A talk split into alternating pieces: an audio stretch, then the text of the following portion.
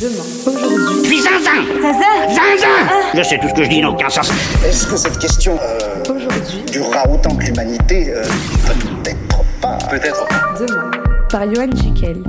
Alors qu'en ce mois de septembre, la nostalgie des bonnes odeurs de vacances se mélange à la torpeur qui nous submerge dans les transports en commun, que les enfants reprennent leur marque à l'école et que les commentaires des adultes vont bon train en cette période à propos de la gestion de la crise du Covid, deuxième vague viendra-t-elle ou ne viendra-t-elle pas? Ah, si seulement on pouvait gratter quelques semaines supplémentaires. Mais en ce mois de septembre, je préfère adresser mes pensées au vautour. Oui, oui, au vautour. Non, je ne suis pas nostalgique de mes vacances dans le sud-est de la France, c'est simplement qu'en septembre, il y a la journée internationale des vautours. Une journée certes dont on parle peu et en même temps il faut dire que le même mois nous avons aussi la journée mondiale de la barbe et celle de la pluche. Mais contrairement aux hipsters bobo parisiens et aux doudous de nos gamins fabriqués en Chine, le vautour lui en France est une espèce menacée. Alors comme beaucoup de charognards, oui car il est nécrophage, le vautour est associé à la mort mais aussi à l'attente perfide et morbide que sa proie meurt. Un être plein de délicatesse en somme. Autant dire que le vautour n'a pas bonne réputation et que tout le monde s'en fout. Bon, il faut dire qu'en ce mois de septembre, les vautours se sont aussi fait voler leur proie par les politiciens. Alors vous me direz, quel est le rapport entre les politiciens et le vautour? Si cela semble assez évident, maintenant que la question est posée, il peut être utile d'y répondre. Premièrement,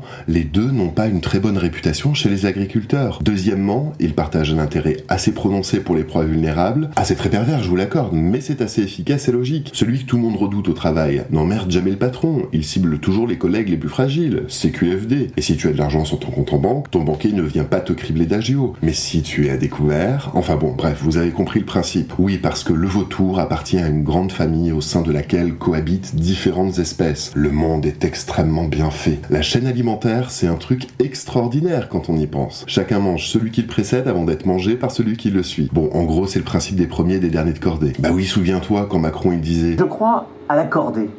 Il y a des femmes et des hommes qui réussissent dans la société parce qu'ils ont des talents. Et je veux qu'on célèbre toutes ces réussites. Si on commence à jeter des cailloux sur les premiers de cordée, c'est toute la cordée qui dégringole. Mais qu'on est con, évidemment. Il vaut mieux jeter les cailloux sur les derniers histoire de les bouffer. Alors oui, contrairement à l'oiseau, ces espèces de vautours-là ne sont pas prêtes de s'éteindre. Sans doute parce que ces rapaces-là sont une espèce protégée et de surcroît appréciée par les chasseurs, contrairement aux grives et aux merles, qui une fois englués agonisent lentement. Et ce n'est pas faute d'avoir prévenu. Mais le problème, c'est que vous n'écoutez rien. Il l'avait dit Macron la rentrée serait difficile et qu'aucune génération ne serait sacrifiée. Enfin, je crois qu'il voulait dire épargnée. Tournoyant autour de l'hôpital agonisant, il jette aussi son dévolu sur le grand âge et les futurs retraités. Malgré la crise du coronavirus, les vautours ne manquent pas d'enjeux politiques, mais des oiseaux disparus dans nos campagnes, il y en a eu et d'ici quelques mois, il y en aura sans doute encore. Bon allez sur ce, je vous laisse, j'ai cours d'ornithologie.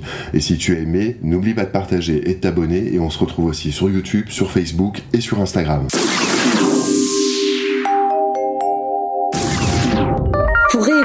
Ou écouter ces podcasts, rendez-vous sur toutes les plateformes. Et si vous voulez discuter de ce que nous sommes devenus et inventer demain aujourd'hui autrement, on se retrouve sur Facebook.